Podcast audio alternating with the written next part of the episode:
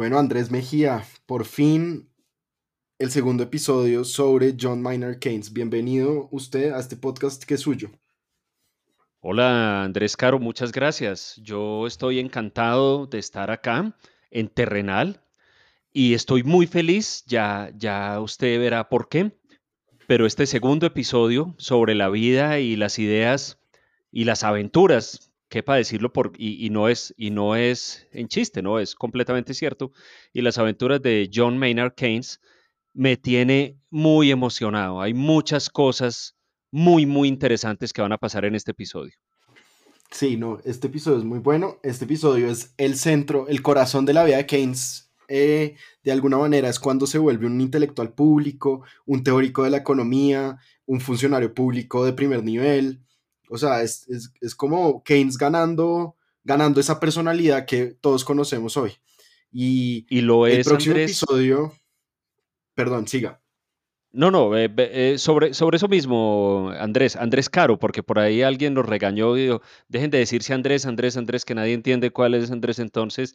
Andrés Caro, em, es cierto, eh, es en este periodo del que vamos a hablar hoy, en el que él se vuelve el tipo de personalidad, el gran intelectual público y personalidad del, del, mundo británico que se volvió, pero además, y esta en particular es la razón por la que mm, este episodio me emociona tanto a mí, es en este periodo que vamos a hablar, en el que empiezan a emerger esas ideas que después van a llamarse, o al día de hoy todavía se llaman keynesianas es cuando él empieza a escribirlas, es cuando él empieza a dar esas luchas y esos primeros argumentos, eh, hace unos textos maravillosos, ya hablaremos de todo eso.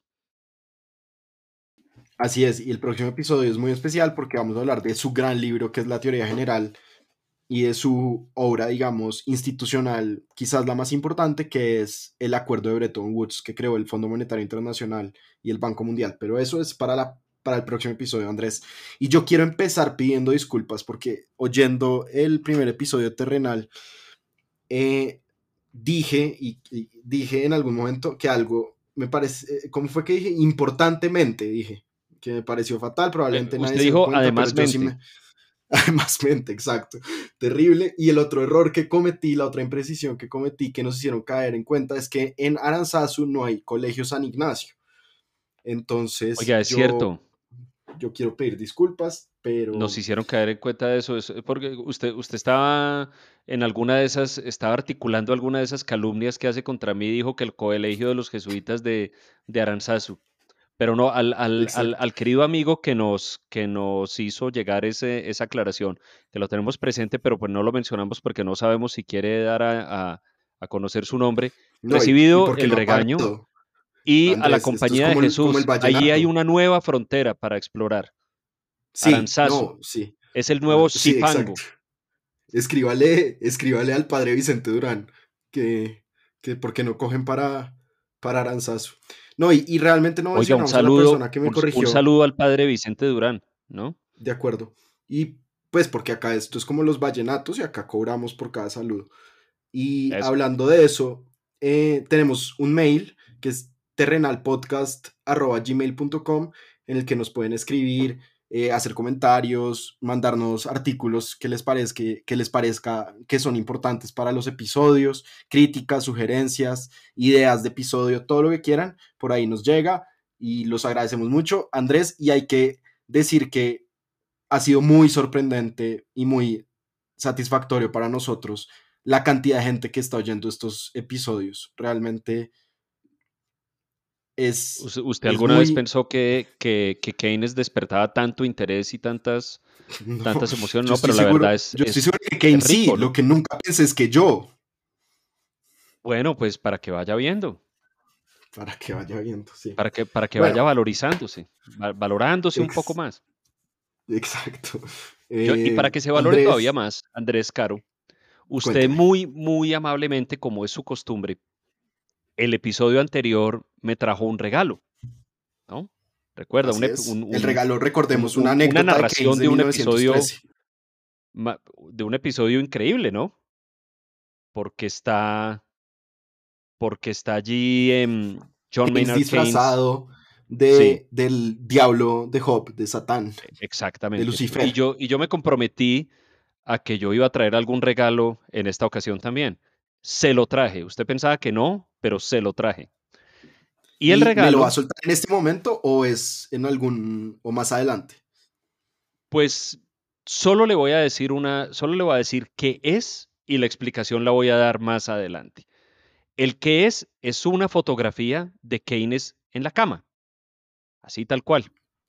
Pues todos sabemos que, Keynes, y, usted en particular lo sabe porque ha leído mucho sobre eso, que Keynes era un tipo muy diestro en los menesteres de la cama, pero no es a eso que nos referimos. Hay una famosa foto de John Maynard Keynes en la cama que yo la puse en mi cuenta de Twitter el martes pasado, la puedo volver a poner y más tarde podemos explicar de qué se trata. Ese es mi regalo, ¿le gusta?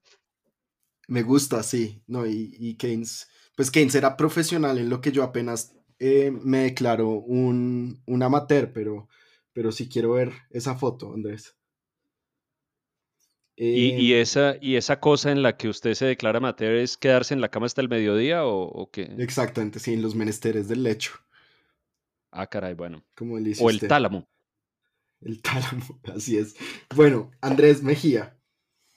El episodio anterior lo cerramos con una imagen que era John Maynard Keynes cogiendo la moto, el sidecar de la moto de su cuñado A.V. Hill y yéndose para Londres a atender un llamado del Tesoro, del, Ministerio de Hacienda, como dicen acá los tecnócratas amigos que, nos están oyendo. Oiga, eh, eh, Andrés Caro, pausa. Yo sé que usted va a decir que esto está como un vallenato, y que...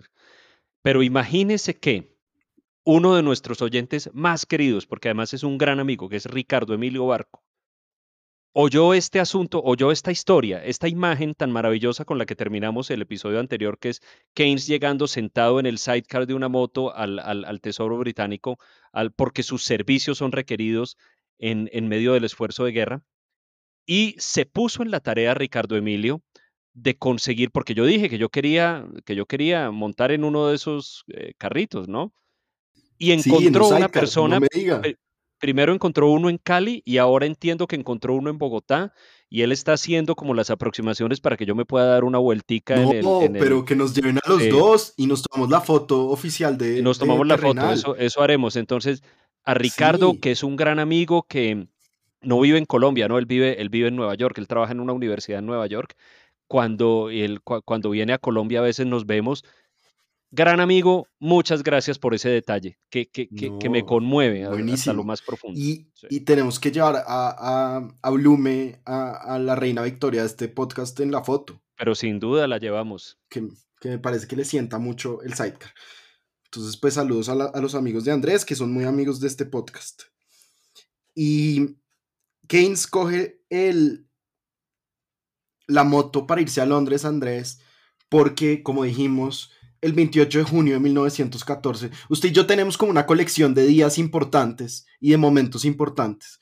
Y si el 28 de junio de 1914 Gavrilo Princip o Princip no le hubiera pegado un tiro al archiduque Francisco Fernando de Austria, el mundo en el que usted y yo viviríamos hoy sería completamente distinto. Y de hecho es así, eh, em, Andrés Caro, porque recuerde que hay una, hay una anécdota al respecto y es que el archiduque Francisco Fernando cogió eh, dio una vuelta por una esquina por donde no pensaba voltear inicialmente y, eso fue lo que permitió que este señor le, le, hiciera un disparo. O sea que una de las peores tragedias de la humanidad se pudo haber evitado si alguien hubiera doblado por otra esquina. Que, que no solo además eh, pues fue su asesinato, sino el asesinato de su esposa Sofía. También. Que era uno de esos raros matrimonios, como el de, el de Maynard Keynes, del que vamos a hablar, que era un, matrimonio por amor, digo, digo raros en ese momento, un matrimonio realmente en el que estaban enamorados y las últimas palabras de, del archiduque fueron, Sofía, Sofía, no te mueras, sobrevive por nuestros hijos y murieron los dos. Y el mundo entró en la Primera Guerra Mundial, en la Gran Guerra, como se conoció en ese momento. Una guerra, Andrés, usted me corregirá si lo voy a, si lo voy a decir mal, en la que todo el sistema de alianzas europeo produjo por un evento que hubiera podido ser un evento grave, pero marginal en la política exterior, una guerra eh, que consumió a un continente, eh, por no decir eh, al mundo entero, porque acabó con el imperio otomano, acabó con el imperio astrohúngaro, del que usted es muy fanático, acabó con, con el imperio alemán, em, de alguna manera también acabó con el imperio británico, aunque, aunque el Reino Unido ganó la guerra, como hablaremos más adelante. Y entonces, para, para que quede claro para nuestros oyentes y para nosotros en la conversación, el mundo, Europa se dividió en dos bandos, los poderes centrales y los poderes aliados. Los poderes centrales serían hoy lo, el imperio austrohúngaro, Austria y Hungría, basados en, en Viena, em, Alemania, el imperio otomano y los poderes aliados son Inglaterra, Francia, Rusia y, e Italia, por al principio, digamos, de la guerra, que, que a la que llega Keynes no como soldado, pero sí como funcionario del Imperio Británico, del Tesoro, en la guerra. ¿Y por qué Andrés no nos cuenta un poco a qué se enfrenta Keynes? ¿Para qué llaman a Keynes al Tesoro? Keynes se enfrenta eh, Andrés Caro, sobre todo al reto que tiene ahora el Imperio Británico de financiar el esfuerzo de guerra. Y ese es un esfuerzo que se vuelve creciente o es un reto que se vuelve creciente porque la guerra, la Primera Guerra Mundial, que como usted lo ha dicho, eh, partió de un pequeño evento que pudo haber sido incluso un asunto policíaco y terminó eh, causando una conflagración mundial, al principio nadie esperaba que fuera tan grande y se fue creciendo y creciendo tanto en intensidad y en extensión como en prolongación. Entonces, el esfuerzo de, de financiarla se volvió cada vez más difícil, pero además empezaron a surgir temas adicionales como por ejemplo eh, qué hacer con los sistemas de, pagos y de cambios internacionales. Y Andrés, es que mire que, Andrés Caro, perdón, mire que esta Primera Guerra Mundial tiene una peculiaridad en la que alguien como nuestro, em, nuestro invitado John Maynard Keynes eh, es em, particularmente relevante. Esa particularidad es que la Primera Guerra Mundial estalla en uno de los momentos de la historia en los que las economías mundiales están más integradas el comercio internacional como porcentaje del Producto Interno Bruto Mundial en 1914 solo llegó a ser igualado nuevamente por allá en el año como 2004 o 2006. Es decir, el, nivel de integración comercial, esta es la, e, época dorada del, del laissez-faire y, y del comercio abierto mundial.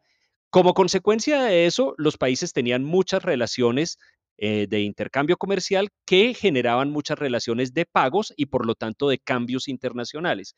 Y había en esa época toda una serie de mecanismos de cambio que algo conversamos en el episodio pasado, pero que básicamente ataban las monedas a un patrón metálico, por ejemplo, el patrón del oro, también existía el patrón de la plata, pero digamos el principal era el patrón del, del, del oro, y entre ellas a una cierta paridad entre las diferentes monedas. ¿Por qué? Porque los países necesitaban el, sistema monetario, no existía como en el día de hoy sistemas monetarios internacionales, no teníamos el avance y la sofisticación que hoy tienen, por ejemplo, la banca central o los, sistemas de, rescate, eh, de, de los rescates internacionales, en fin. Entonces, los países requerían confianza en el sistema de pagos. Todo esto, por supuesto, se pone inmediatamente en dificultades y en cuestión cuando estalla una guerra entre esos mismos países. Un sistema, además, que Keynes ayudó a crear, el sistema de banca central de comercio internacional, pero al que se enfrenta es un sistema muy distinto y es un sistema que está roto por el miedo de la guerra. Entonces, cuando declaran la guerra, se crea una, una corrida de bancos centrales.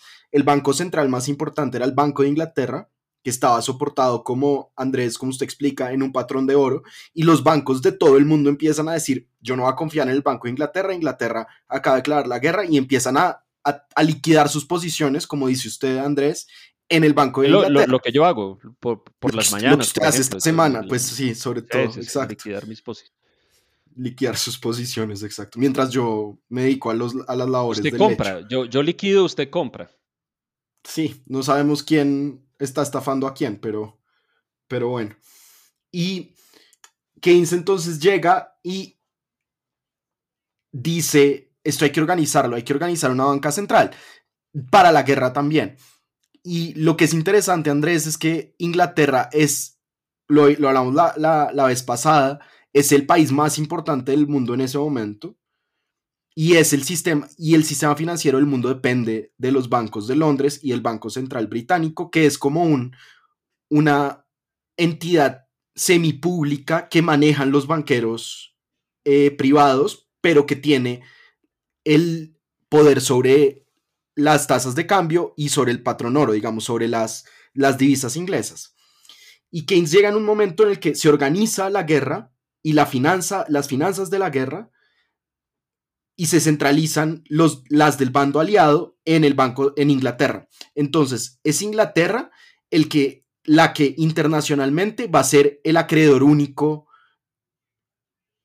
y el deudor único de los aliados. Entonces, si el ejército en Rusia de Rusia necesita algo que venden en Estados Unidos, ese, esa transacción se hace a través de Inglaterra. Inglaterra empieza a prestarle plata a sus aliados y, empieza entonces a incurrir en unos déficits terribles para pagar y sostener la guerra. Algo parecido a lo que pasó en el primer año de la, primera, de la Segunda Guerra Mundial, como hablaremos en el próximo episodio.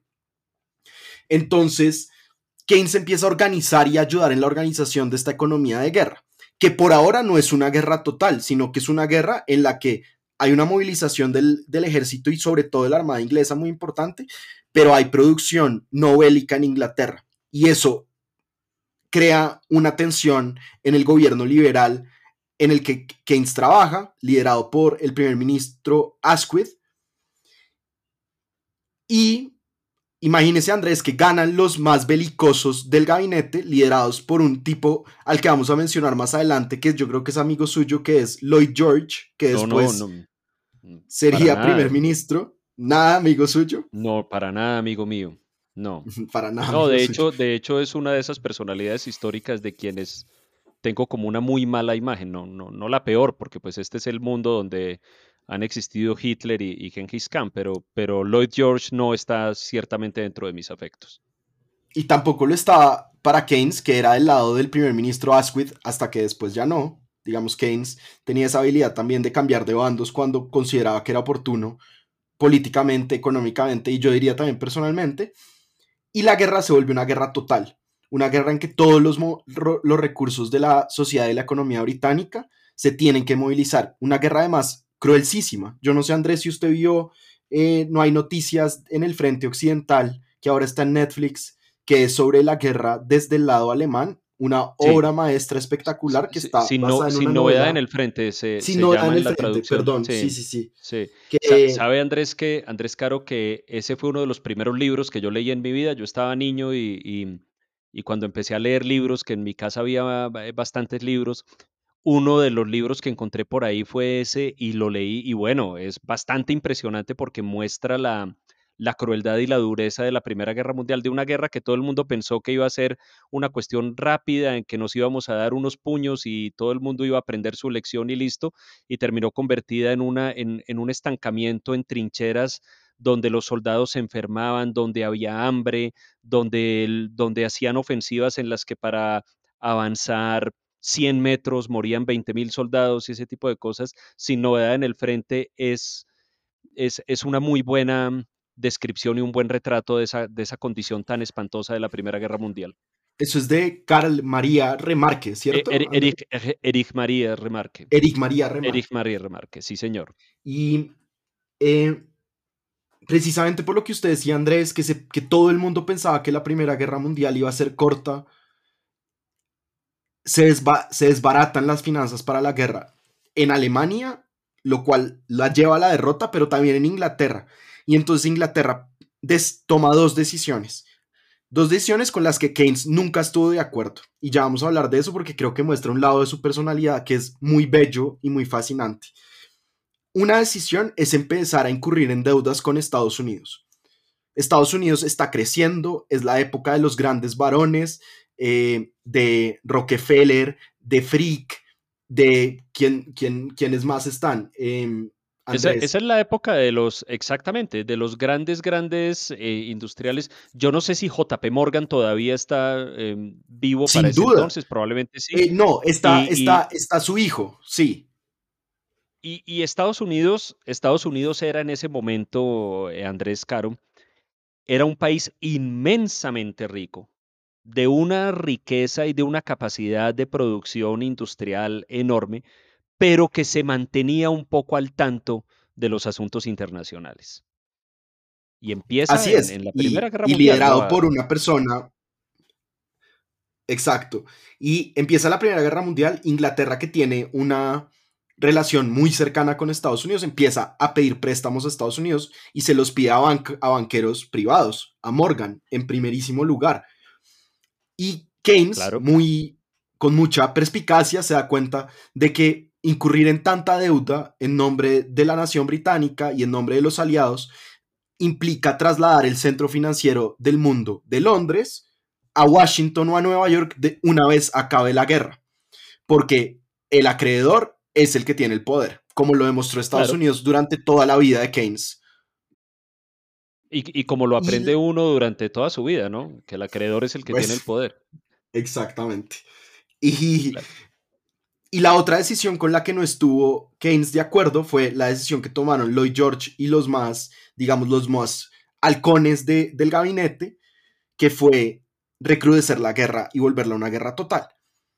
Eh, eso es. implicó que se hiciera una movilización total de la población masculina que pudiera tomar las armas, es decir, reclutamiento mm, eh, obligatorio, eh, que implicó el quiebre del grupo de Bloomsbury con la Primera Guerra Mundial. Al principio de la Primera Guerra Mundial, Andrés y yo acá le tengo un súper regalo, que es una anécdota de Lytton Strachey, de quien hablamos mucho el episodio pasado.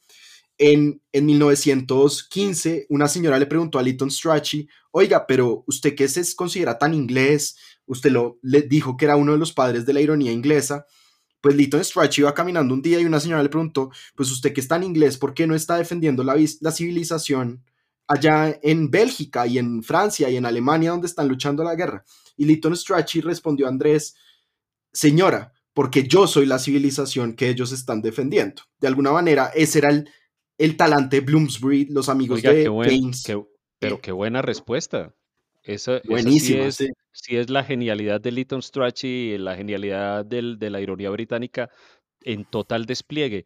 Pero esa, esa aclaración, Andrés Caro, es muy importante por una razón y es que cuando, cuando, cuando la gente que nos oye escucha este relato de Keynes llegando rápidamente al Tesoro británico porque el esfuerzo de guerra lo necesita, podrían pensar que él estaba entusiasmado con el esfuerzo de guerra, por así decirlo de alguna manera, pero, pero eso no es, no es así. Es decir, él no, él, él- él no participó. En, en Inglaterra sí hubo como ese sentimiento, lo que, lo que allá llaman jingoísta, como de un patrioterismo alborotado, y, mm, y de- del cual incluso fueron víctimas, usted sabía, los perros de raza de origen alemán les pegaban en la calle. Así. Keynes no participaba de esto. Keynes prestaba sus servicios al, al- al- al Estado y al gobierno británico en la calidad de- del, del, eh, diríamos hoy, tecnócrata que era, pero no era un entusiasta de la guerra y sus amigos del grupo de Bloomsbury, que como contábamos en el episodio anterior, era una, era, era, era una comunidad increíble de literatos, artistas, gente de, gente de letras y de las artes, em, obviamente estaban en contra de la guerra y veían muy mal la guerra y su gran y su gran amigo de Cambridge, Bertrand Russell, incluso estuvo en prisión por oponerse a la guerra. Andrés, y una cosa muy, muy importante es que muchos de ellos hicieron objeciones de conciencia, y este es el episodio del que yo quería hablar. Las objeciones de conciencia son unas objeciones que la ley les permitía hacer a los ingleses que consideraban que por sus posiciones religiosas, por ejemplo, los cuaqueros, o políticas, los pacifistas, eh, podían abstenerse de luchar en la guerra e ir a trabajar en economías importantes para, para la guerra, en la producción de alimentos o de armamento, pero, no pero sin tener que disparar, digamos, eh, fusiles. Y Keynes no solo eh, ayudó a sus amigos a que objetaran de conciencia a Duncan Grant, a Lytton Strachey y a otros miembros del círculo de Bloomsbury, los ayudó a escribir las cartas para la objeción de conciencia e iba a los juicios ante los tribunales de objeción de conciencia con su maleta ah, roja muy inglesa del tesoro a decir yo estoy detrás de esta persona para que ustedes, em, digamos, señores jueces, le den la objeción, lo declaren objetor de conciencia sino que él mismo escribió una carta para objetar conciencia y la mandó. Sin embargo, a Keynes no le admitieron la objeción de conciencia porque lo consideraban un funcionario cuyo trabajo era necesario para la economía de guerra, entonces nunca le tocó ir al frente. Pero Keynes mismo objetó conciencia. Y acá hay que decir una cosa muy importante sobre la Primera Guerra Mundial, que ya hemos insinuado, Andrés, y es que esta no era una guerra ni contra los nazis, ni contra ni contra Mussolini, era una guerra entre naciones que ideológicamente eran muy parecidas. O sea, los alemanes eran muy militaristas, pero no era una cosa, no eran fascistas, digamos, no era una guerra por el alma ni por el espíritu humano. No era una guerra en que la claridad moral fuera tan, fuera tan fácil como en la Segunda Guerra Mundial en la que claramente había una necesidad de concurrir a salvar la civilización de un peligro extraordinario que era el, nazismo y, el, el fascismo, el nacionalsocialismo y el fascismo. Esto era básicamente una guerra entre los grandes poderes europeos. Las diferencias no eran ideológicas, las diferencias no eran por programas políticos. Básicamente chocaron, sus alianzas se activaron y terminaron metidos en una en, una guerra que, como decíamos ahora, en un principio no habían visto venir. Entonces no era tan fácil tampoco tomar partido en esta guerra. Y así como los intelectuales eh, durante la Segunda Guerra Mundial, digamos, muchos de ellos se dieron cuenta de que había dos bandos, uno que era aceptable y uno que era inaceptable. En la Primera Guerra Mundial, los intelectuales representados por Bloomsbury, pero otros intelectuales, los franceses, algunos de los alemanes también, se dieron cuenta de que lo que era peligroso para la civilización era la guerra misma, no ninguno de los, no la victoria o la derrota de alguno de los bandos, porque fue una guerra terriblemente cruel, ha sido, creo que en términos estadísticos, la guerra más devastadora de la historia, eh, no solo hasta ese momento, sino desde ese momento también, en la cantidad de muertos, en lo crudos que fueron las consecuencias. Acá obviamente nos está contando el holocausto eh, de la Segunda Guerra Mundial, lo provocado, pues eh, realizado, perpetrado por los nazis, pero sí era una, una guerra muy violenta y llegaban noticias de esa violencia a Keynes, que cada vez vio su posición en esa economía de guerra como una cosa muy peligrosa en términos morales y que lo estaba alejando de sus amigos. Y lo estaba alejando de sus amigos, perdón Andrés, sí. No, no, termine, termine Andrés eh, no, lo, está, lo alejando de sus amigos hasta el punto en que una, una, una, en una comida, Lytton Strachey le tiró un periódico con un discurso de Lloyd George en que declaraba una guerra total contra los alemanes sin importar las consecuencias materiales ni las consecuencias humanas y se lo tiró diciendo, usted es cómplice de esto. Y Keynes yo creo que sintió que tenía una deuda moral con el mundo, con Inglaterra y con sus amigos, y yo creo que eso lo llevó no solo a objetar conciencia al mismo y ayudar a que sus amigos hicieran objeciones de conciencia, sino uno de los episodios más bellos de esta segunda época de Keynes, que es la compra de los remanentes del, estudio de Degas. Andrés. Bueno, esa, eh, ¿se acuerda que yo, que yo decía ahora que en la introducción a este episodio hablé de las ideas, hablé de la vida de Keynes y también de las aventuras? Bueno, esa es una de las aventuras. Cuéntenos esa historia. Esa historia me encanta. Bueno, entonces en, 1917, perdón, en 1918, Duncan Grant, que había sido su gran amor hasta ese momento, descubre que al sonido de los obuses y de la artillería alemana al oriente de París, eh, desesperadamente los descendientes del pintor francés Edgar Degas o Degas han decidido vender lo que había en el estudio de Degas.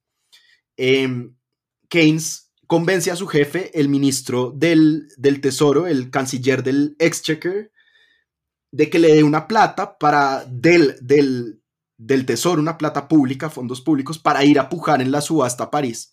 Entonces Keynes coge un, un yo creo que eso era un ferry o, un, o tal vez en avión, eh, aterriza en París, va a la subasta y compran y compró para la National Gallery, uno puede ir a verlas hoy en día en Londres, para sus amigos que viven allá, Andrés, eh, compró cuadros de Corot, de Gauguin, de Lacroix y de Manet.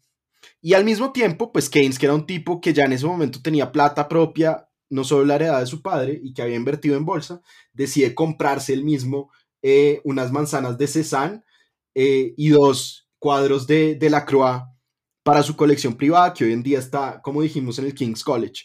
Sus amigos de Bloomsbury quisieron mucho a Keynes por esto, aunque nunca dejaron que, que mm, de decirle que de todas las manzanas que había pintado eh, había comprado las más feas.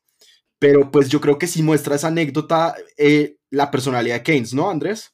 Y durante la subasta, entiendo, Andrés Caro, es decir, durante el momento en el que se está realizando la subasta, se oyen a la distancia las explosiones de, la artillería alemana que está muy cerca de París. Es decir, es una verdadera aventura que, como usted lo dice, muestra mucho de esta personalidad, de, la personalidad tan múltiple y tan variada de este hombre que era teórico de la economía, pero que también se atrevía a cruzar el Canal de la Mancha. Yo creo que esto era por vía marítima en esa época eh, ir rápidamente a París, que está muy pocos kilómetros del, frente de guerra, a participar en esta subasta y luego salir corriendo nuevamente para Londres. Increíble. Y también muestra cómo el Keynes, yo creo que a nosotros dos nos fascina tanto porque tiene algo muy revolucionario, muy novedoso en términos políticos, económicos, sexuales, pero también algo muy conservador, un instinto conservador en el sentido de conservar la civilización. ¿No le parece, Andrés? Claro, totalmente, totalmente. Es decir, ese, ese es un acto que es, es polémico. Hay gente que lo considera, eh, que considera que ahí él sacó provecho de la situación desesperada en que estaban en París y en que estaban los tenedores de esas obras, pero por otro lado, uno podría decir que en, en, vista de que la situación de la ciudad de París era incierta y podía eventualmente ser bombardeada por la artillería alemana y esas obras podían haberse perdido, es una manera de salvarlas también. Así es. Y bueno, en Inglaterra gana, gana la, Primera Guerra Mundial, pero el mundo está completamente transformado, Andrés. El poder está en Washington. En la mitad de la guerra hay una revolución bolchevique en el país más grande del mundo, que es Rusia. Se transforma en la Unión Soviética. Inglaterra se vuelve un socio minoritario en la alianza con Estados Unidos y además tiene una crisis económica terrible. Europa está completamente devastada. Llegan los heridos, llegan los, los, cadáveres. Em, empieza a hablarse del trauma psicológico de los soldados y la economía está devastada.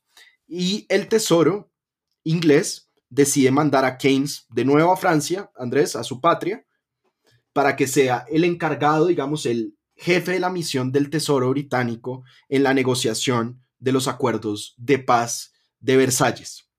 Y esto... permítame aclararle que mi patria, antes de que usted continúe, mi patria es Villa María Caldas y sobre eso no admito ninguna confusión. No Versalles. No, no, señor. No, Versalles es un, un municipio muy querido del norte del valle, pero Em, eh, Villa María Caldas, eh, pero, pero mire, en Villa María, que por cierto es donde queda o donde está el Nevado, uno de varios municipios en los que está el querido Nevado del Ruiz.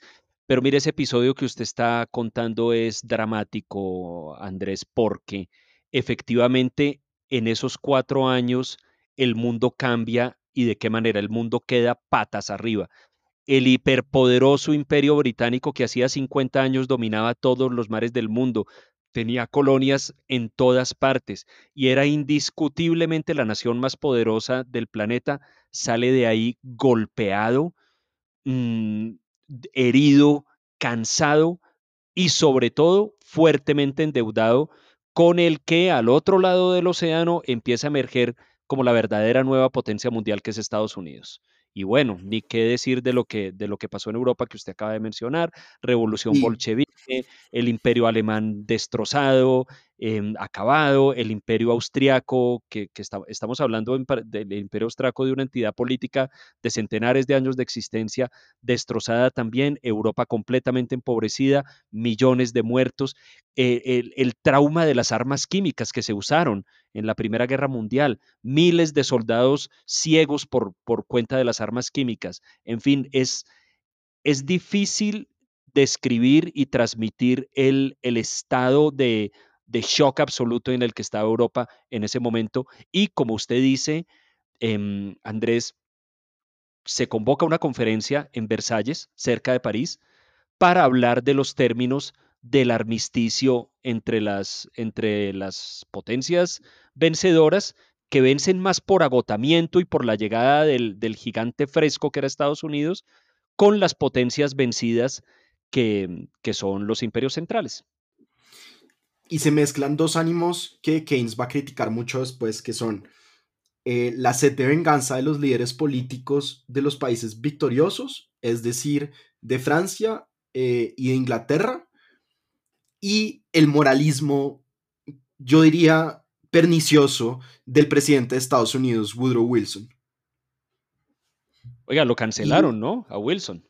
Sí, Wilson ahora está cancelado porque resultó que era racista, pero Keynes lo había cancelado antes por ingenuo. Antes, claro, claro que sí. Sí, señor. Esa, esa, es, esa, esa aclaración que usted hace es, es muy pertinente para todo lo que viene, Andrés.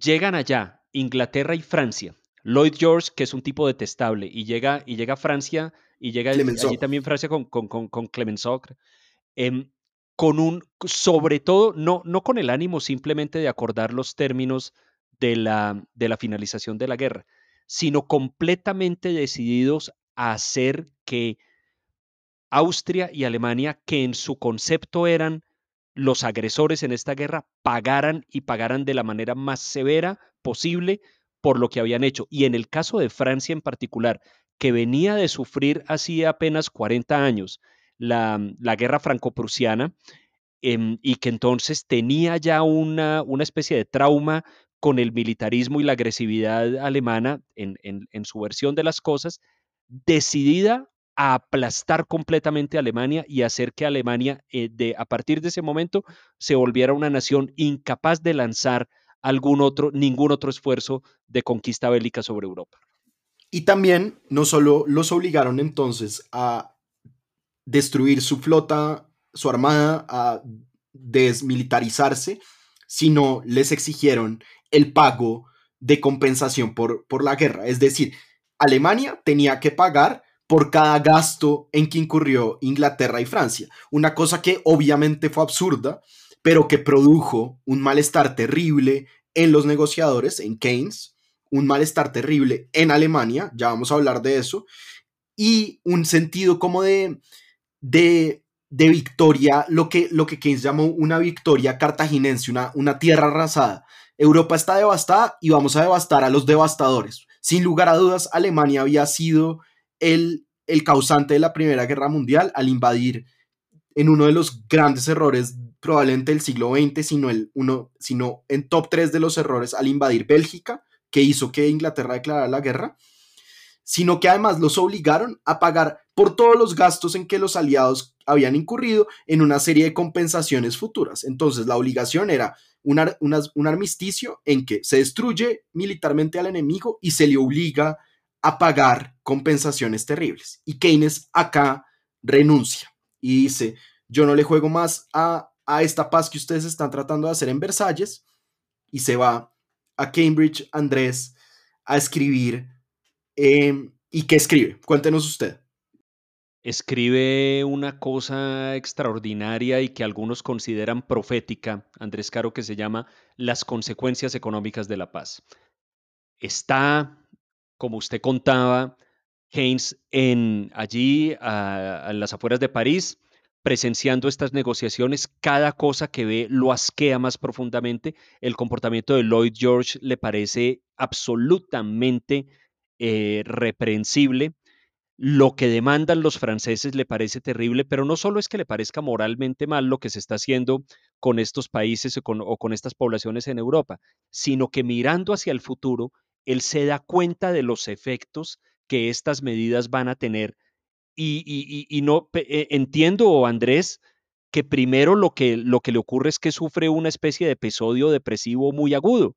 Y él mismo dice en alguna carta algo así como yo me casi que me acerqué al precipicio y no pude más y me tuve que tirar a mi cama porque no porque no encontré más que hacer y luego se va y escribe y decide poner por escrito todas estas advertencias que tiene sobre lo que estas medidas, sobre lo que el Tratado de Versalles, que es lo que finalmente pone, pone fin a la Primera Guerra Mundial, sobre el tipo de fenómenos que va a causar en el futuro.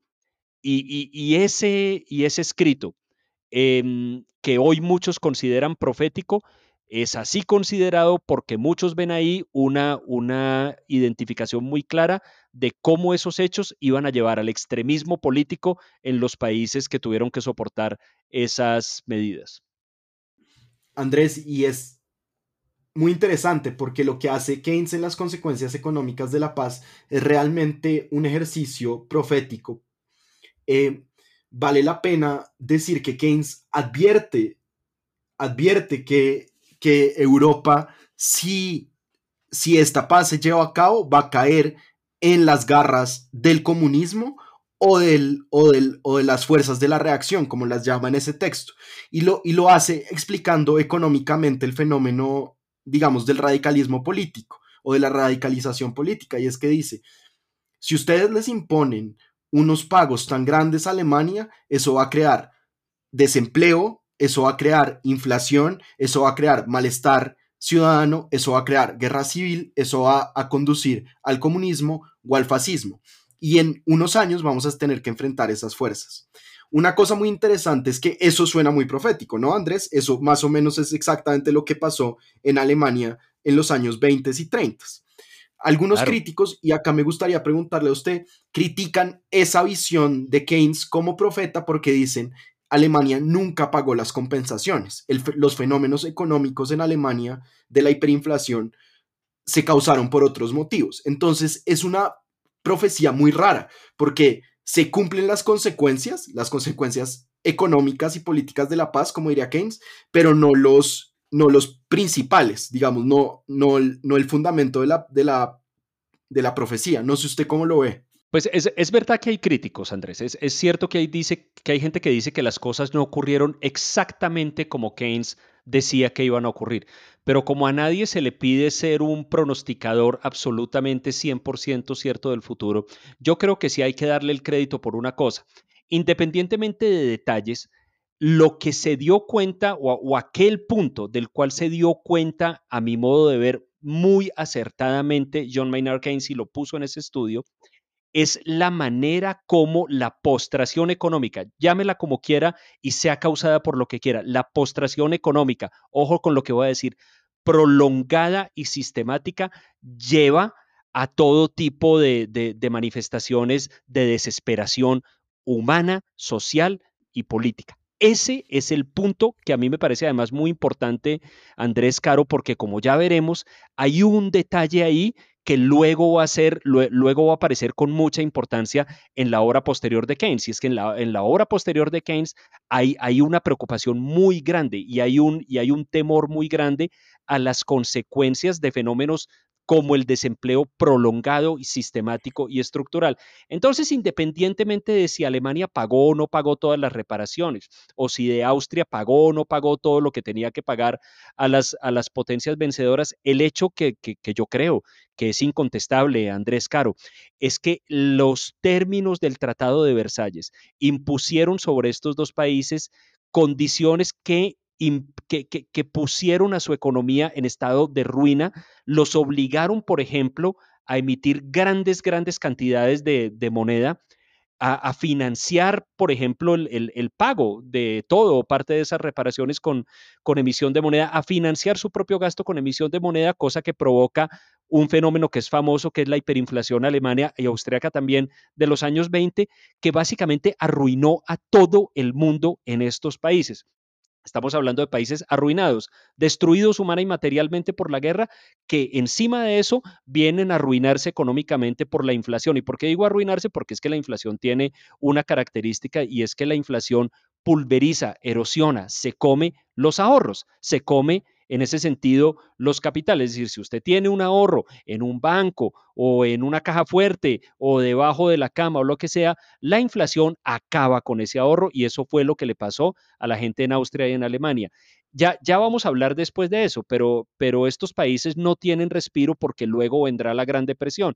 Entonces, a mi modo de ver, yo creo que sí hay que darle crédito a Keynes porque lo que él señala ahí y que yo creo que al día de hoy sigue siendo una, una advertencia importante es que si uno tiene una población sistemática y estructuralmente y de manera prolongada sometida a una postración económica importante, a privaciones importantes, en particular la del desempleo, el impacto económico, el impacto humano de eso, luego se transforma en radicalismo político.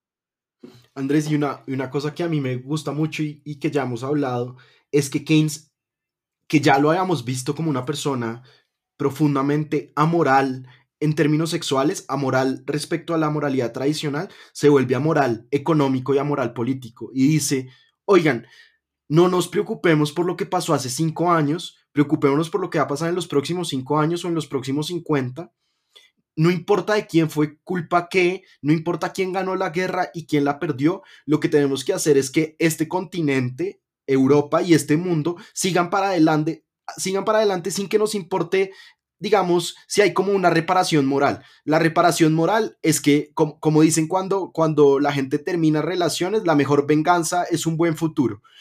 Y Keynes se vuelve como un amoralista político, ¿no? Y está bien, y a, mí, y, a mi modo de ver, esa es una de, esas, de, las varias cosas que lo hace un gran, gran amigo de este, de este, establecimiento, un hombre muy terrenal. Mire, no nos preocupemos con lo que pasó, por lo que pasó antes, no nos preocupemos por castigar a nadie, preocupémonos por lo que vendrá después. Y yo creo, Andrés, que es muy difícil sostener.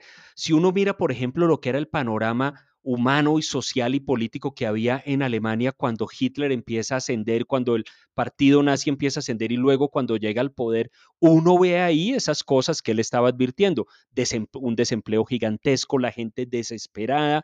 Y si usted ve ese año 1933, por ejemplo, que es el año en que Hitler se vuelve canciller de Alemania, Alemania iba, o todo parecía indicar que iba en una u otra vía hacia algún tipo de extremismo las calles, en las calles chocaban las marchas y chocaban a puños o a balazos las marchas de los nazis contra las de los comunistas. Y en el medio, aquella socialdemocracia centrista alemana que había sido de cierta manera iluminada pero ineficaz, desvaneciéndose cada vez más. Entonces, vuelvo y digo, yo creo, y no es por de ninguna manera idolatrar a nuestro personaje, yo creo que ahí había, independientemente de detalles, ahí había una intuición que resultó confirmada por los hechos posteriores y confirmada de la, menor, de la peor manera posible, ¿no? Porque esto es lo que viene a dar origen a esos totalitarismos y luego a la Segunda Guerra Mundial. Y, lo, y dos cosas interesantes sobre eso es que es también el, el, mismo gesto intelectual que Keynes va a tener en la crisis económica de la que vamos a hablar el, el próximo episodio, que es decir, no existe un riesgo moral o no debe ser relevante para las decisiones económicas, castigar al que se portó mal, digamos, si ese castigo es en detrimento de, la, de la comunidad mayoritaria. Y otra cosa muy interesante es que la posguerra de la Segunda Guerra Mundial prueba que Keynes tenía razón. Después de la Segunda Guerra Mundial, en el plan Marshall se reconstruyó Europa con plata de, los, de los que habían ganado, sin importar que los alemanes habían sido nazis. Fue la ruta completamente la ruta opuesta. Y esa ruta opuesta condujo al, florecimiento de una Alemania, por así decirlo, centrista y muy democrática y, en, en, los años posteriores. Pero permítame, yo le hago una pregunta, Andrés, sobre el impacto de este libro de Consecuencias Económicas de la Paz, que fue, si no me equivoco, fue tremendo bestseller. O sea, se vendió tremendamente por todo el mundo, fue un gran éxito y posicionó a Keynes como un intelectual público de primera línea. Pero hay un detalle en particular y es que entiendo que de alguna manera este libro reconcilió a Keynes con sus amigos de Bloomsbury, quienes todavía tenían como un poco clavada la espinita de que él hubiera sido partícipe del, esfuerzo, del esfuerzo de la guerra por su, por su posición en el tesoro. Y, en ese sentido recibieron ese libro de la manera más, más eh, entusiasta. Y Lytton Strachey se lo comentó con gran, eh, con gran entusiasmo eh, también. Pero por fuera de esos círculos, entiendo que había sectores de la prensa y de la, y, de la sociedad británica que lo acusaron de como de traidor y de pro enemigo y pro alemán. No sé cuál el, el impacto de esta obra, cómo, cómo se juzga pues eh, después de las consecuencias económicas de la paz, Lord Beveridge, que era, nombre, eh, que era el dueño de unos medios de comunicación, describió a Keynes como el mayor propagandista, el mejor propagandista inglés vivo. O sea, digamos, Keynes, que era un muchacho de 35 años, con ese libro se volvió una superestrella política. El libro lo tradujeron al alemán, lo, lo, publicaron en Estados Unidos, al francés, al inglés, y sí recogió el sentimiento, digamos, antibélico y yo diría pro o germanófilo de algunas élites inglesas. Recordemos que, que la reina Victoria eh, está, se casó con un príncipe alemán, con Alberto eh, de Sajonia. Pero es que, a ver, cuando, cuando estalla la Primera Guerra Mundial, Andrés, el rey de Inglaterra y el, y el, y el emperador de Alemania son primos. Así es, son primos. Y em, Eduardo, nuestro, nuestro gran rey al, que queríamos tanto, aprendió a hablar alemán de, niño. O sea, la sociedad inglesa era germanófila y de alguna manera hay algo de germanófilo en Keynes. Keynes sí reconoce en Alemania algún principio, digamos, de civilización que quiere defender. ¿Y qué em, pasa? Entonces, sí, siga, siga, por favor, Andrés. No, Andrés, y además Keynes tenía amigos que estaban luchando en Alemania. Y acá yo quiero que nos traslademos de nuevo a Cambridge, porque durante la guerra, Keynes, uno de sus grandes amigos, grandes interlocutores, es un muchacho judío alemán, es más bien del súbdito del imperio astrohúngaro, que decide enlistarse en el ejército de los austriacos para luchar en la Primera Guerra Mundial. Ese muchacho, ¿quién es Andrés Mejía? No, no me diga que vamos a hablar de Ludwig Wittgenstein. Así es. no le puedo creer. Wittgenstein, que había ido a Cambridge para estudiar con Russell y que se había vuelto amigo de Keynes, decide irse a luchar por su país, digamos, eh, por el imperio austrohúngaro, y empieza a intercambiarse cartas con Keynes, con Russell, con Frank Ramsey, eh, con ese círculo de intelectuales de Cambridge, y empieza a explorar las ideas que en 1922 se van a convertir en... Es que lo quiero dejar a usted que nos cuente, Andrés. Pero, pero ¿por qué me ponen esas, en esas responsabilidades? Yo no estoy a la altura de esas responsabilidades que usted... Yo menos, entonces... usted me quiere... No, pero, mire, eh, yo, yo sé que usted lo hace porque usted sabe que Wittgenstein es un pensador que yo admiro mucho y que de ciertos modos es es, mi guía filosófica, aunque personalmente estaba muy, muy loquito. Él efectivamente se va para, para la guerra, mm, más, por, más por chifladito que era que por convicción de, ninguna, eh, de ninguna clase. Durante la guerra escribe mucho, él termina la guerra como prisionero de los italianos en, en, un campo de prisioneros en Italia. Como usted dice, él ya había tenido eh, Wittgenstein era un joven extraordinariamente inteligente que estudiaba aeronáutica, eh, ingeniería aeronáutica, pero que le gustaban algunos temas de la filosofía que estaban desarrollándose en ese entonces. Había tenido contacto con los grandes filósofos de Cambridge como Moore y Russell. Y, eh, em, empieza a tener correspondencia incluso durante la guerra con este grupo de personas que usted mencionó, entre los cuales está, está Keynes. Y él sale de la guerra con un escrito y que termina ahí y le da sus rudimentos al final de la guerra, que viene a ser conocido luego como Tractatus Logico-Philosophicus, que es una de las obras filosóficas más importantes del siglo XX. Y él, a partir de, desde ese momento en adelante, va a mantener una relación eh, de mayor o menor intensidad con Cambridge, con la Universidad de Cambridge y en ese sentido con nuestro Keynes también. Sí. Que, que como decíamos, siempre fue un personaje supremamente importante de esta universidad. Y mientras Wittgenstein terminaba de escribir el Tractatus, Andrés Keynes estaba terminando su tesis, digamos, de publicar en libros, su tesis de doctorado que había empezado a estudiar, que es un tratado de probabilidad, ¿no? Una cosa que uno diría, es. ¿qué es esto tan raro? O sea, este señor es economista, es funcionario público, eh, es filósofo de las matemáticas, pues es todas las cosas, ¿no, Andrés? Pues ¿Y de qué se trata el tratado de probabilidad? Lo es. Y, efectivamente lo es. Casi nadie se imaginaría. Yo creo que si uno hace una encuesta y pregunta, ¿usted de qué cree que fue la tesis eh, de John Maynard Keynes? Digamos, su primer tratado publicado, pues eh, lo, más normal que cualquiera pensaría es algo sobre economía. Bueno, no.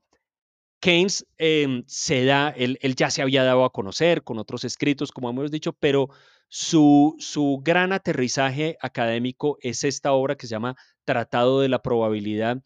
Recuerden que, que, como habíamos contado aquí en el episodio anterior, los estudios de Keynes, los estudios universitarios de Keynes fueron de matemáticas. Él estudió matemáticas y era una persona muy bien dotada para las matemáticas. Tratado de probabilidad es un libro importante en esta disciplina. Es decir, no es que él se metió a hacer una cosita en un área que no dominaba y eso quedó algo ahí, eh, siendo algo ahí marginal. No, si usted mira la bibliografía, si usted mira la literatura sobre la interpretación de la probabilidad, la literatura universal sobre eso, bueno, la obra de Keynes es una de las obras principales en esta materia. Tratado de la probabilidad de Keynes no es un manual de probabilidad.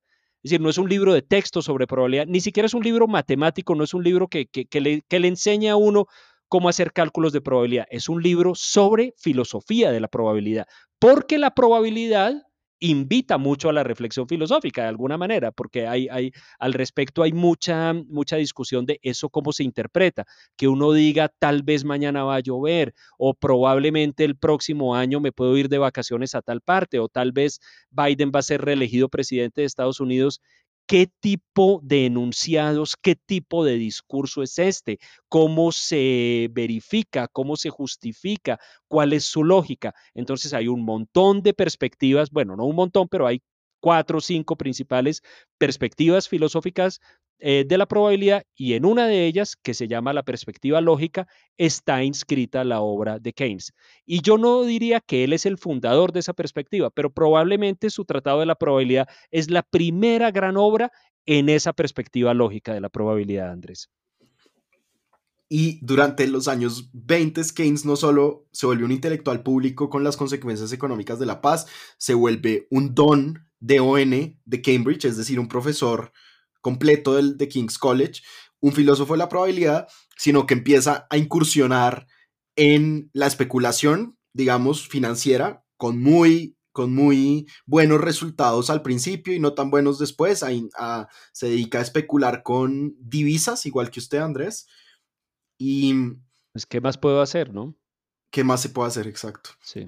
Y, y, y, pasa una cosa en 1922, pues que a mí me parece que hay, de la que hay que hablar y es que Keynes se enamora, probablemente por primera vez en su vida, de una mujer, de una mujer extraordinaria ella en sí misma por su carrera eh, y con una historia maravillosa que es eh, la baronesa, que vendría a ser después la, la baronesa Keynes, la señora Lidia Lopokova.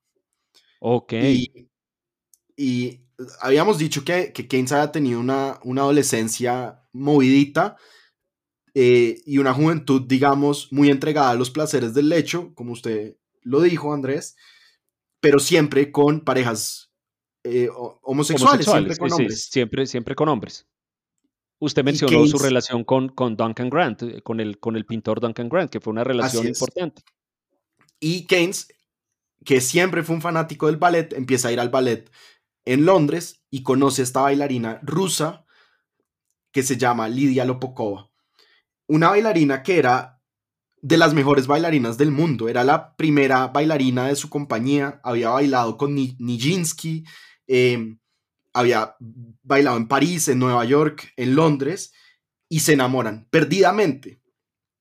Y además no solo se enamoran perdidamente en términos emocionales, sino también en términos sexuales, Andrés.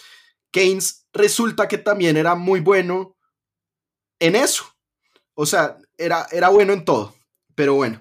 Oiga, pero ¿cuándo le vamos a ver algo de malo, no? Yo creo que ya se están preguntando las personas que nos oyen, pero, pero ¿qué es esta cosa? ¿Cuándo le van a ver algo de malo? Lo, que pasa es que en este punto en particular, lo que está diciendo Andrés Caro está soportado por cierta evidencia, porque tenemos las cartas que le manda ella a, Keynes en que se refiere a él como, ¿qué? Dedos mágicos o algo así. Little finger, magic fingers. Sí, yo, me imagino que esa es una, una valoración positiva, ¿no? Pues yo creo que sí. Pero mire, mire, por ejemplo, es que Lidia además era también una gran escritora, aunque el inglés nunca lo habló ni lo escribió muy bien.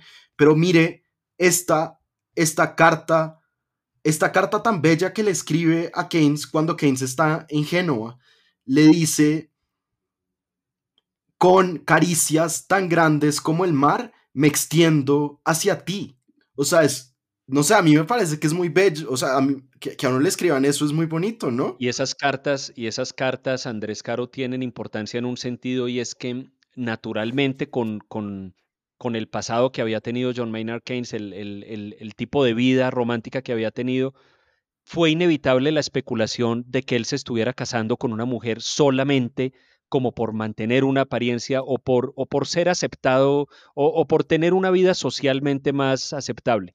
Entonces, claro, esas especulaciones surgieron, pero la correspondencia entre ellos parecería indicar un amor muy serio y muy intenso. Y además Lidia siempre supo que pues Keynes sabía y era bisexual y lo que es cierto es que Keynes estaba por encima de pues de esas convenciones, o sea, Keynes se casó enamorado y además no se casó, no se casó una señorita de la, de la aristocracia inglesa que hubiera podido hacerlo, se casó con una bailarina de ballet rusa después de la Revolución Rusa, o sea, tampoco es que haya escogido el matrimonio por conveniencia, uno diría, pero bueno. No, no, no, no, no, y esta, esta, esta, esta época de la vida de Keynes es muy interesante, Andrés Caro. si, eh, por favor, me detiene si usted tiene algo más que agregar sobre este punto del, matrimonio de, Keynes. Pero aquí es donde, en, en, esta época, es donde yo creo que empieza a subir la intensidad de las cosas, porque en, en, en la Gran Bretaña hay un montón de debates hay un montón de discusiones públicas sobre cómo se va a manejar y sobre cómo se va a orientar la economía. Y es en esas discusiones Keynes empieza a escribir, escribir diría uno furiosamente, escribe para periódicos, escribe para eh, las revistas, escribe, escribe un libro, ya hablaremos de eso, pero empiezan a emerger aquí las ideas que hoy llamamos keynesianas, Andrés. Así es, y de hecho, dos puntos sobre eso, empiezan a emerger en gran medida gracias a su correspondencia con Lidia, porque Keynes empieza a estudiar las finanzas de la antigua Babilonia y en un momento le escribe a Lidia algo así como, descubrí que el dinero era inventado. O sea, descubrió que el sistema financiero babilónico era una creación del Estado babilónico o del poder político.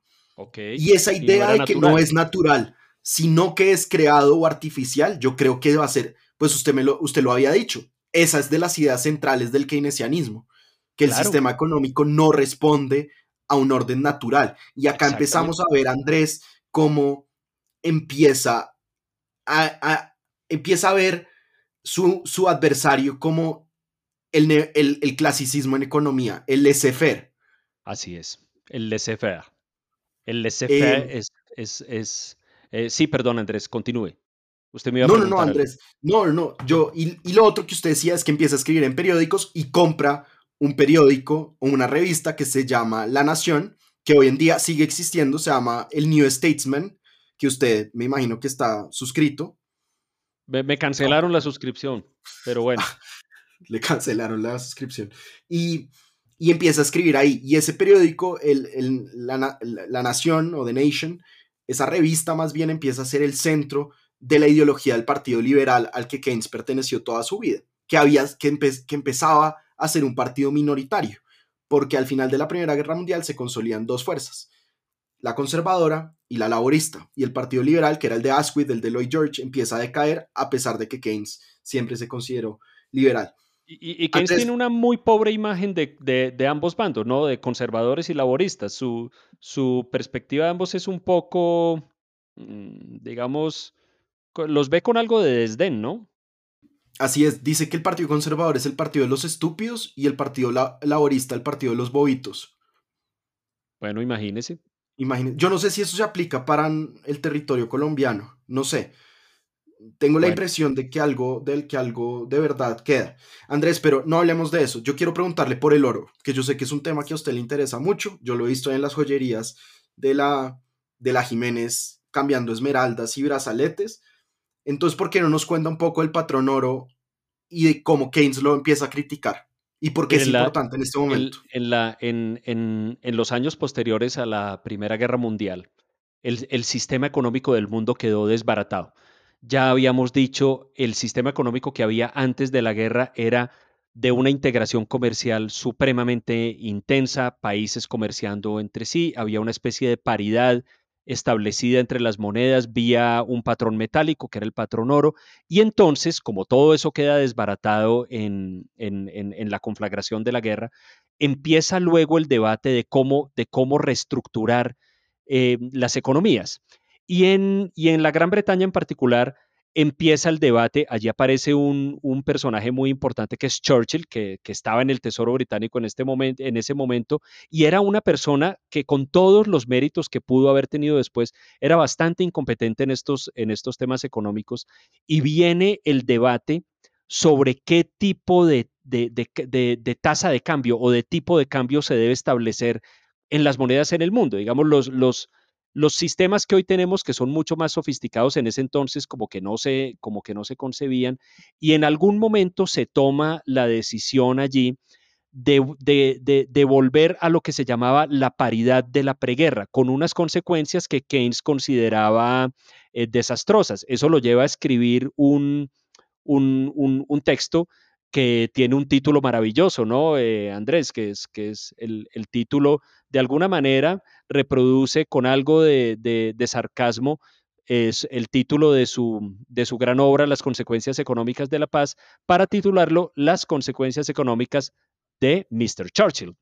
Así y En ese, y, en, y en esa crítica, a mí me parece, a mí me, hay, hay un montón de temas que ya en, en, el día de hoy, con los sistemas cambiarios que tenemos, Em, son, son ya, ya, ya, ya suenan un poco arcaicos porque ya no tenemos ese tipo de cosas, patrón oro, todas esas cosas se han, han quedado en el pasado, menos, menos de los libertarios que lo quieren volver a establecer.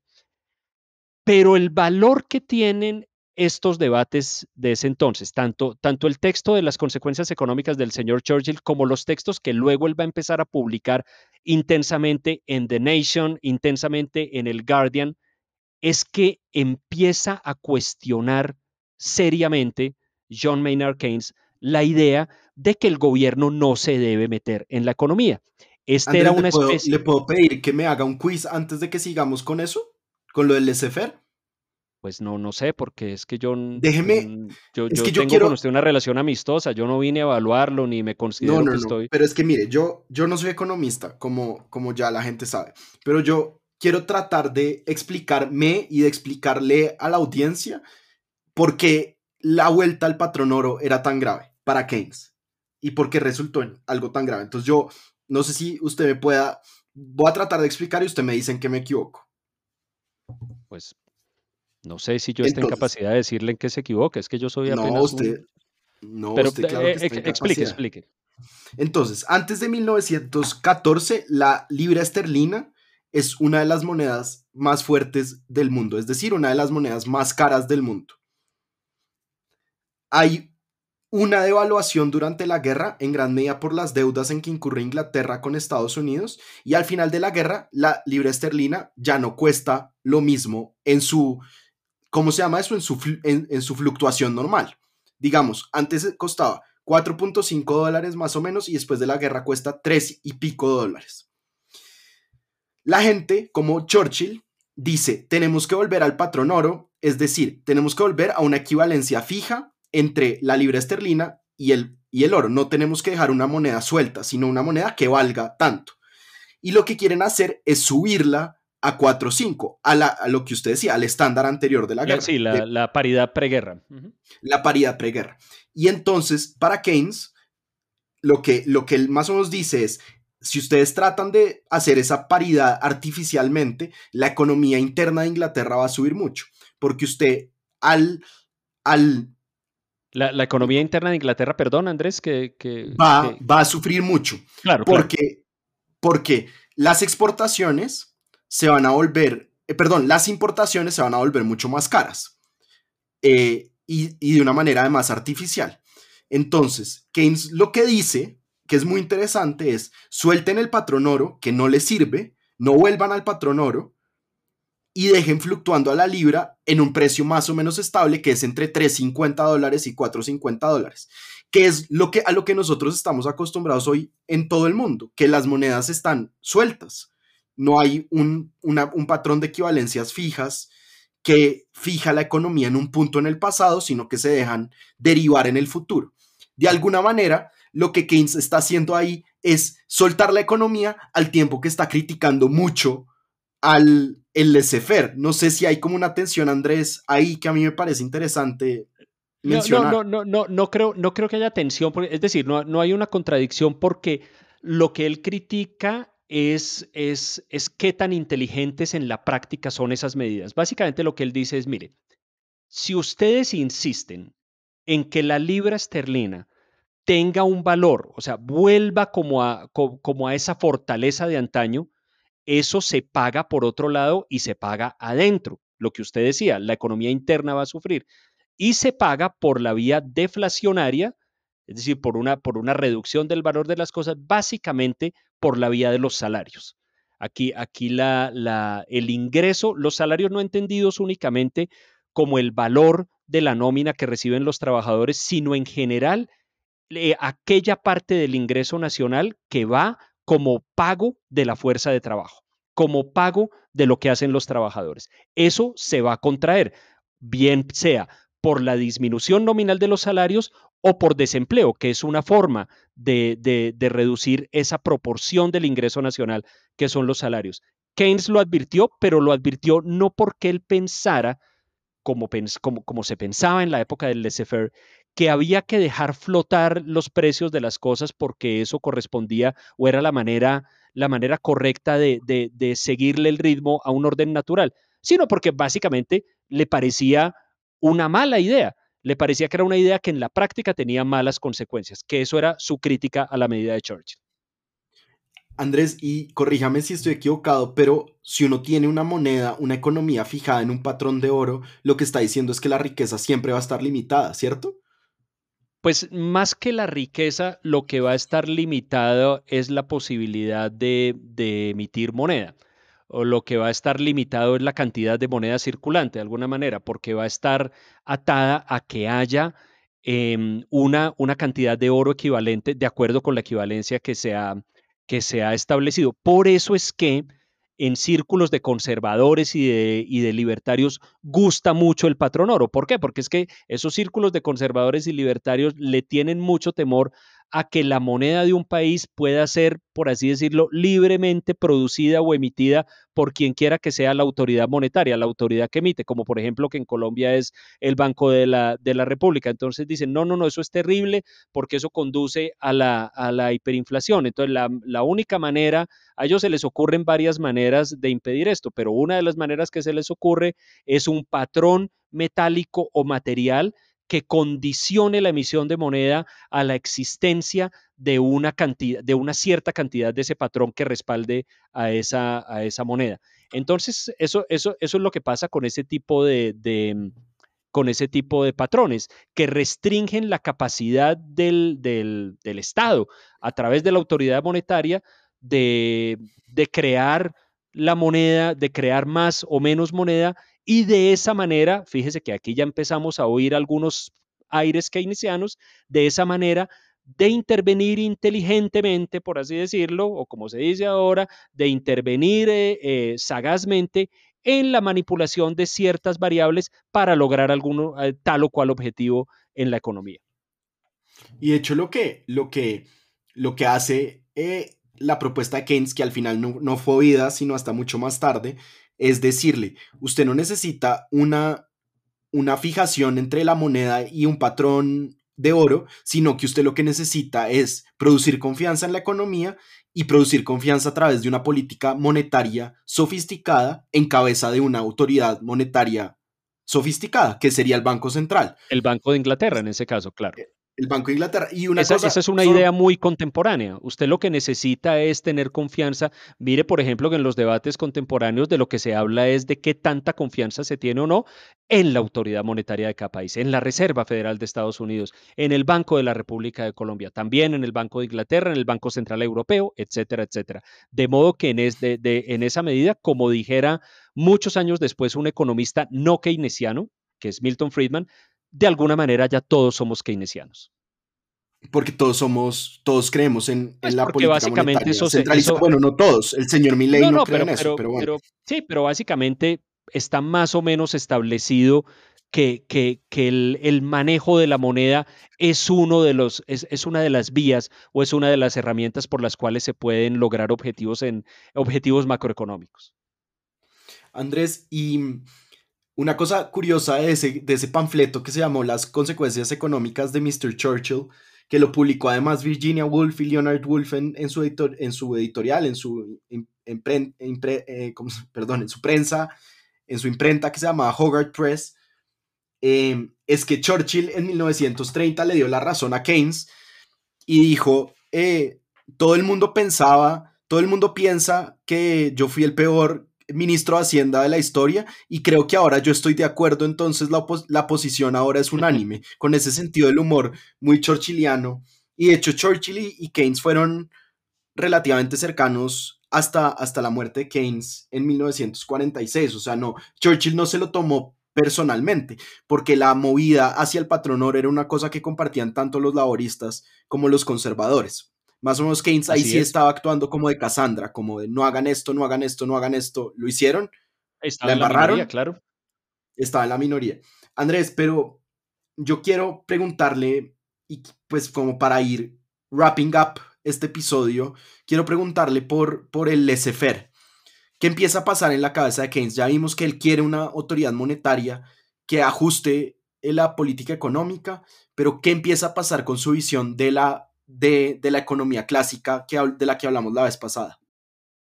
empieza a pasar una cosa muy interesante, Andrés, Andrés Caro, y es que en toda esta eh, frenética actividad que Keynes tiene durante estos, durante estos meses, durante estos años, en que escribe y escribe y escribe sobre los, sobre los debates económicos que se dan en su tiempo, empieza a plantear cada vez más la idea de que no tiene por qué ser un pecado ni, por, ni tiene por qué ser una herejía pensar que puede haber intervención en los asuntos económicos. Eso que yo acabo de decir suena bastante natural en el, en el momento actual, porque la intervención de la autoridad en los temas económicos se da como, como, como una cosa que ocurre incluso en las economías capitalistas más liberales. Pero en esa época, Andrés, veníamos de una especie de paradigma intelectual que se originó por allá a mediados del siglo XVIII, principalmente en Francia, y que se consolidó en el siglo XIX, que es lo que usted ha llamado muy elegantemente el laissez-faire. Laissez-faire, que en, inglés, que en francés significa dejar hacer. Sí sabía, eh, no, no, sé si, si conocía esta anécdota, Andrés, que aparentemente la expresión laissez-faire viene de alguna conversación que un, que un mercader, hoy diríamos un empresario, tuvo con Colbert, el famoso ministro de, finanzas de la corona francesa por allá en 1700 y pico, en que Colbert le dijo, dígame qué puedo hacer para ayudarlos. Y este señor le responde, lo que usted tiene que hacer para ayudarnos es dejarnos hacer, es laissez-faire, es no se meta, que el Estado no intervenga. Y, durante esa, y durante esos años, de una u otra manera, y luego, sobre todo en el siglo XIX, viene a consolidarse, yo diría, dos ideas que yo sí quiero separar muy, muy, muy estrictamente, Andrés, porque no quisiera cometer una injusticia histórica. Una es la teoría económica clásica, eh, forjada en las obras de personas como Adam Smith, David Ricardo, Thomas Malthus, y otra que vendría, y la otra corriente, que viene, digamos, un poco, un poco más adelante en el siglo XIX, es toda la narrativa o representación de opinión pública y de propaganda política que hay alrededor de la intervención del Estado en la economía. Entonces, ¿por qué las separo? Porque mire, el, el, paradigma de la economía clásica establecido por estos autores que le, que le acabo de mencionar, de alguna manera sugiere, o la lectura o la recepción de ese, de, de ese paradigma,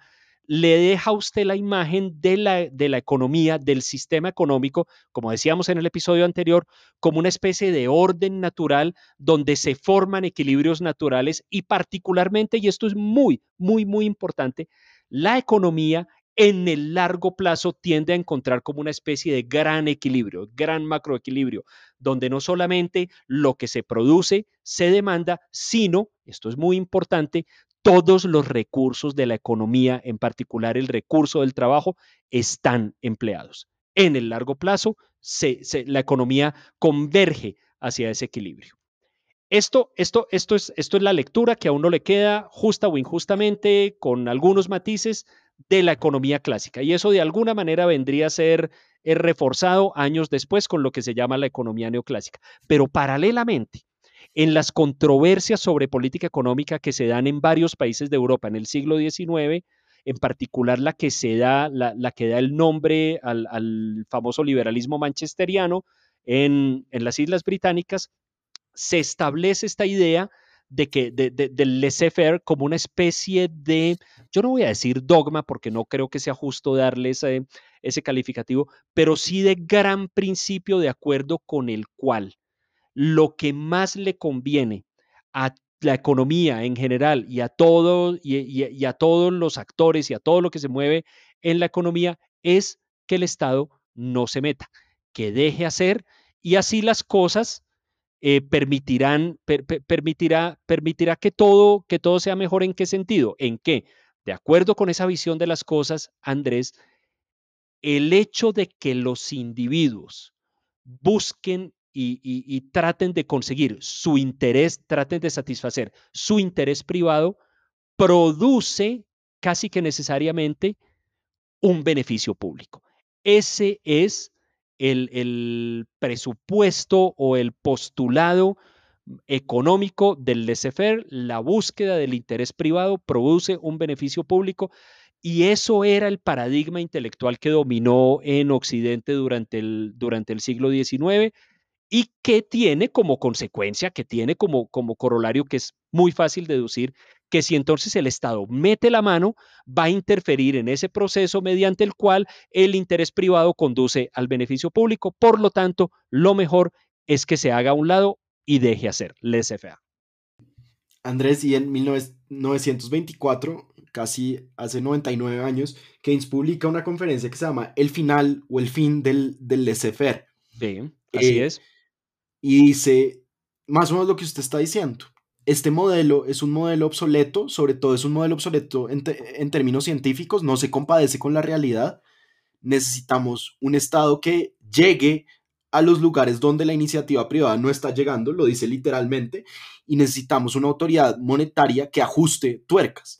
Eh, en esta visión de su crítica al laissez él está pensando sobre todo en una autoridad monetaria, ¿cierto? En ese tipo de intervención. En ese tipo de cosas. No, no, no, totalmente. mire, eh, y, este es un buen momento para, para, para aclarar una confusión que es muy común.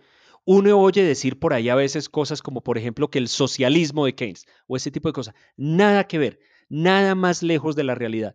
Ni en este texto, ni en ningún otro, Keynes está abogando ni por el socialismo, ni por el estado de bienestar, en, el sentido, porque yo también he oído por ahí la expresión de que el estado de bienestar keynesiano, mire, es posible y es cierto que a nivel personal, a nivel individual, Keynes estaba de acuerdo con muchas de las instituciones que, luego conformarían el estado de bienestar británico, que se hizo famoso en, en, el siglo XX, pero eso no emerge de la obra de él, eso tiene otras raíces. Y en segundo lugar, nada que ver con socialismo ni con ese tipo de reformas. Lo que Keynes está buscando en este, en, este texto y en sus, y en sus, en, otro texto también eh, contemporáneo de esto que se llama eh, algo así como Tratado sobre la Reforma Monetaria, es establecer la idea de que no hay ninguna razón para creer que la economía constituya un orden natural con el cual uno no puede de ninguna manera intervenir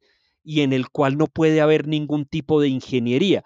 Lo que él está pensando, y usted, por ejemplo, tiene en mente autoridad monetaria, es ese tipo de intervenciones. ¿Cómo puedo yo ajustar inteligentemente algo aquí, una variable allá, para producir un resultado o impedir una, una catástrofe? Ese es el punto en particular de, de Keynes. Claro que para poder eh, argumentar en su favor, necesita primero argumentar fuertemente contra ese paradigma intelectual del laissez-faire, que es lo que hace en ese, en ese ensayo. Ese ensayo, por cierto, eh, Andrés Caro, yo creo que, yo no sé si yo le había comentado, pero ese es mi texto favorito de Keynes. Me parece no solamente magistral en su argumentación, sino que es absolutamente increíble como está de bien escrito. Está muy, muy bien escrito.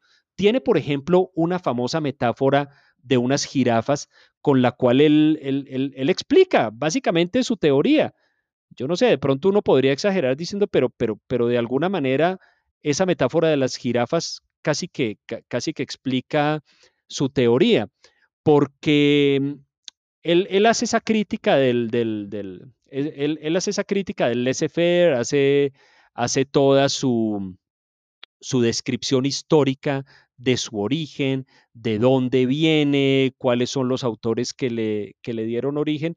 Y al criticarlo hace referencia o a la idea de que usted imagínese unas jirafas em, que son diferentes en su, en su conformación física, ¿no? Tienen cuellos, unas tienen unos cuellos más largos que otros, lo que va a producir que algunas jirafas estén de alguna manera como aventajadas en la búsqueda de, las hojas para comer, mientras otras van a tener que sufrir por no poder alcanzar, esas hojas. De alguna manera él hace esta, esta, esta crítica y dice, bueno, si nos tomamos en serio la idea del laissez-faire y dejamos que las jirafas hagan lo que quieran, lo que nos dice la teoría del laissez-faire es que la, la mayor cantidad de hojas de los árboles van a ser consumidas porque van a ser consumidas por las jirafas con los cuellos más largos.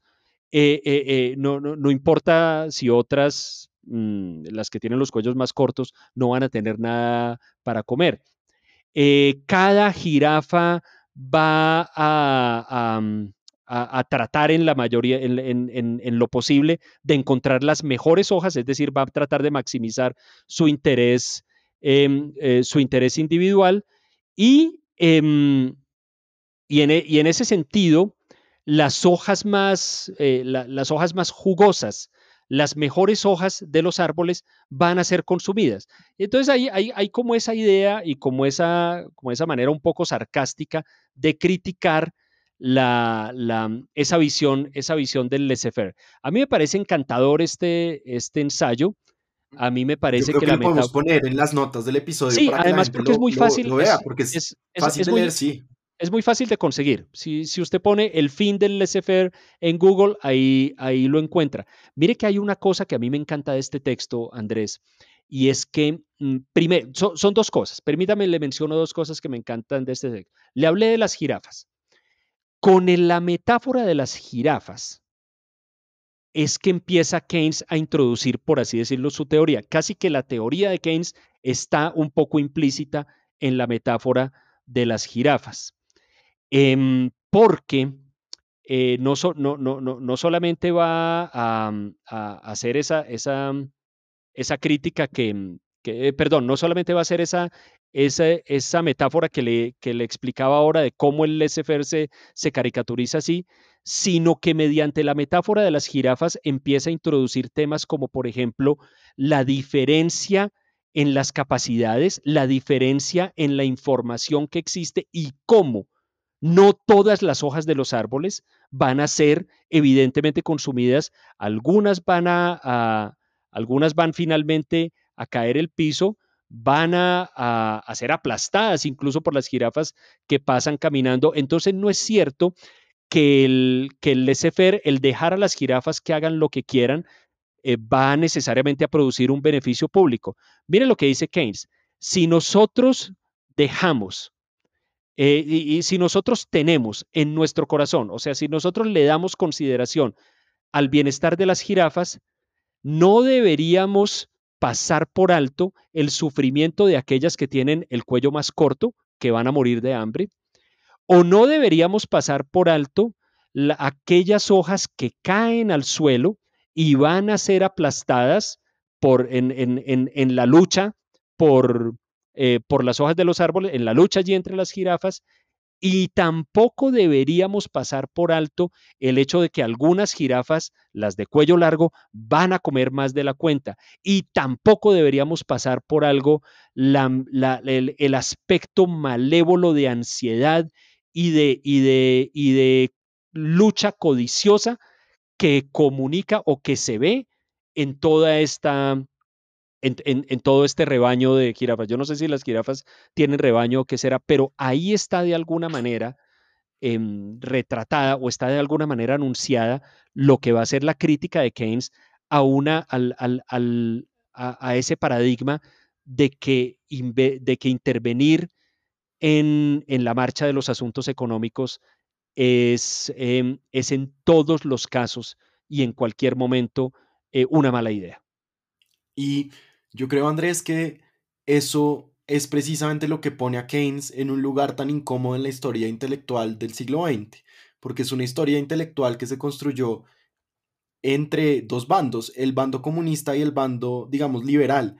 Y Keynes, como usted lo acaba de decir muy bien, es un antiliberal clásico, pero permanece liberal, se mantiene liberal y así con como critica con tanta virulencia y con tan buen sentido del humor, el laissez-faire también critica el marxismo. Y yo creo que es una cosa que hay que decir acá, porque el marxismo era la opción al conservadurismo y al fascismo en el, en el siglo, a principios del siglo XX, en 1920. Eso era lo que se veía y Keynes dice, no, hay una opción que es una vía media, digamos, que es un liberalismo de Estado o un modelo social de Estado, un modelo en el que el Estado interviene donde, donde tiene que intervenir, pero tiene que dejar la libertad al individuo. Y Keynes hasta el final de su vida es un individualista convencido y un antimarxista.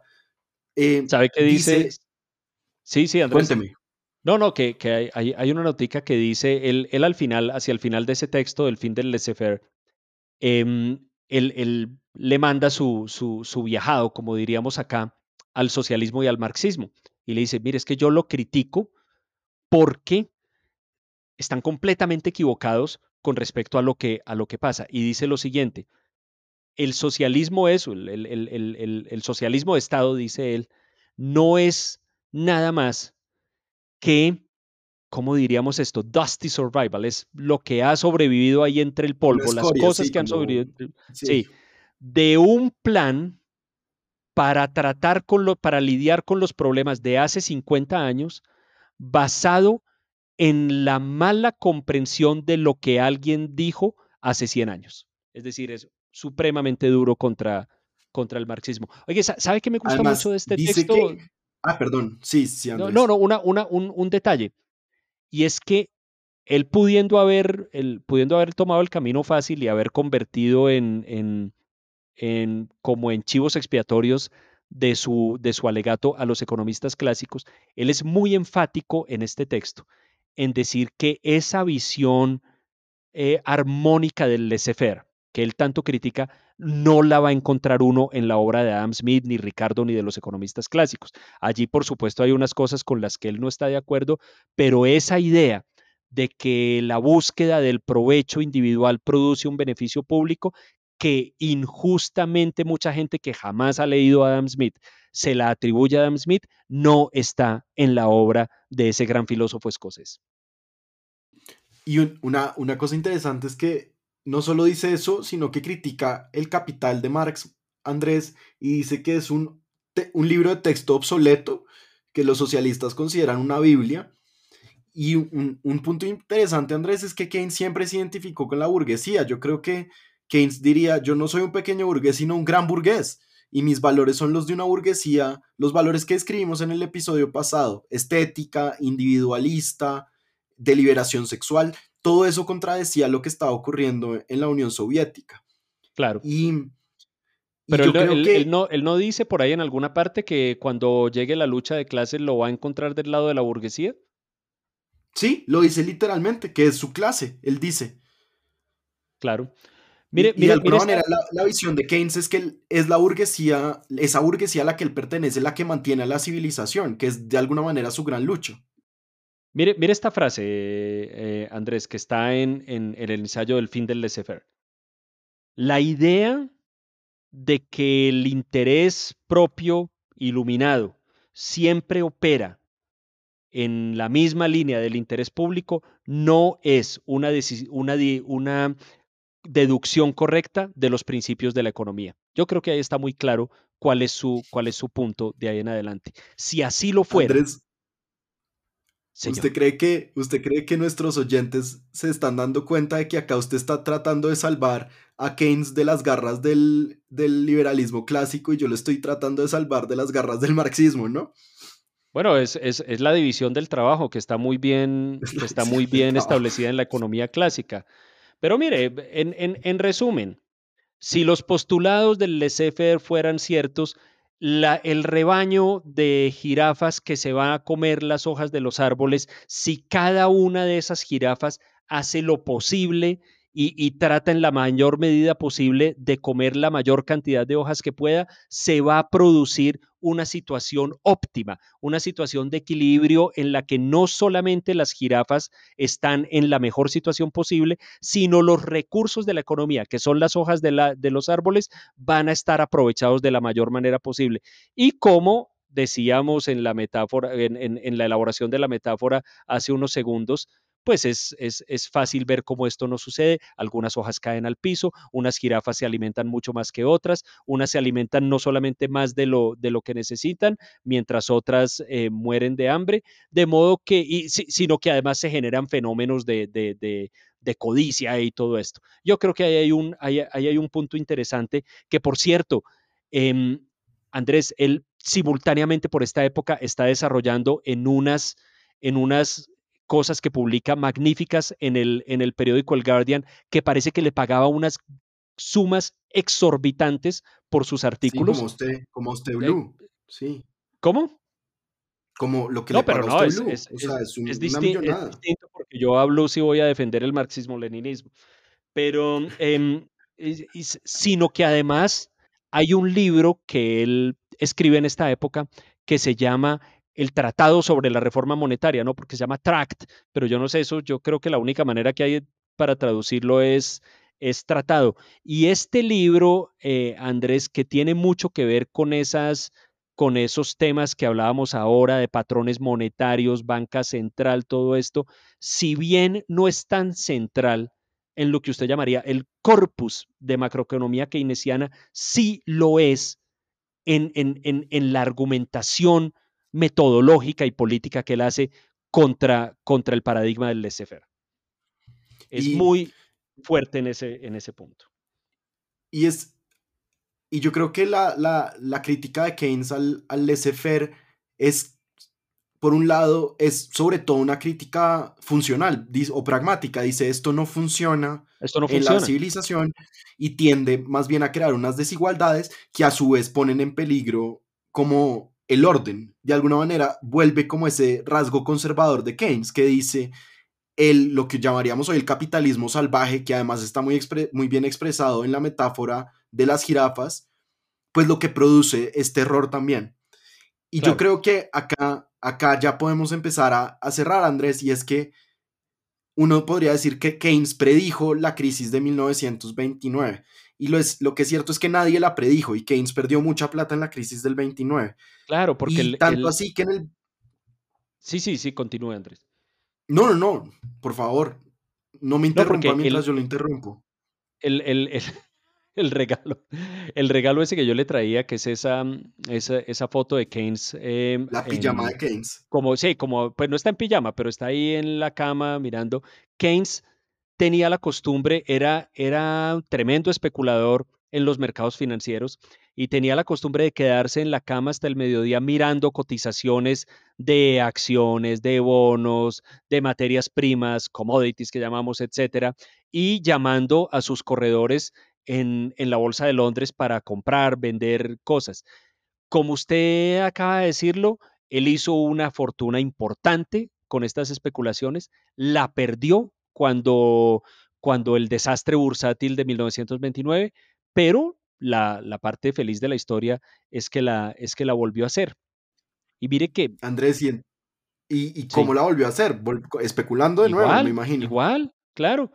Yo, yo, yo, creo que él tenía unas fuentes de ingresos muy importantes por, por, todos los honorarios que recibía, por todas las cosas que hacía, además las ventas de sus libros y todo eso, pero la especulación fue lo que le permitió volverse un hombre millonario. Usted lo mencionaba la, mm, la ocasión anterior, él le administraba los fondos al grupo de Bloomsbury, de modo que eso se volvió una sociedad de artistas que no tenían que preocuparse por, por de qué iban a vivir. Los fondos estaban muy bien muy bien administrados. A Bloomsbury y a, King's College, ¿no, Andrés? Y a King's College. Y, mire, Oiga, eh, varias veces hemos mencionado aquí, Andrés, esa idea de Keynes como una especie de profeta. Esto no es de ninguna manera por tratar de magnificar su figura, simplemente estamos registrando hechos. Hay un punto en este, en este, antes de que ya cerremos y terminemos este tema de la reforma monetaria, hay un punto que a mí me parece poderoso, Andrés, y es que yo creo que Keynes en, estos, en estas polémicas de esta época anticipa un aspecto central de lo que hoy estamos viviendo y de lo que será y de lo que tiene que ser, porque no puede ser de otra manera la economía de la sociedad futura. Y es la idea de que no puede haber una economía moderna y sofisticada sin algún tipo de intervención y reglamentación. Es decir, la idea del laissez-faire si acaso sería válida para una economía relativamente primitiva, en la que, por ejemplo, no hay dinero. Mire que por eso tal vez es que muchos de los, de los libertarios terminan deslizándose hacia, posiciones como paleolibertarias, en las que, por ejemplo, rechazan la existencia del dinero emitido por el Estado y, están en favor de tipos más arcaicos de intercambio porque la verdad es que si usted quiere tener las instituciones de una economía moderna, con un comercio internacional importante, con mercado de valores, con un sistema bancario, con dinero, etcétera, usted tiene que tener la posibilidad de algún tipo de manejo y de intervención. Mire, hay una, hay una frase en el Tratado de la Reforma Monetaria que dice lo siguiente, en el mundo moderno del papel moneda y del crédito bancario, no hay escape de una, eh, o, no hay manera de escapar de una moneda de alguna manera administrada.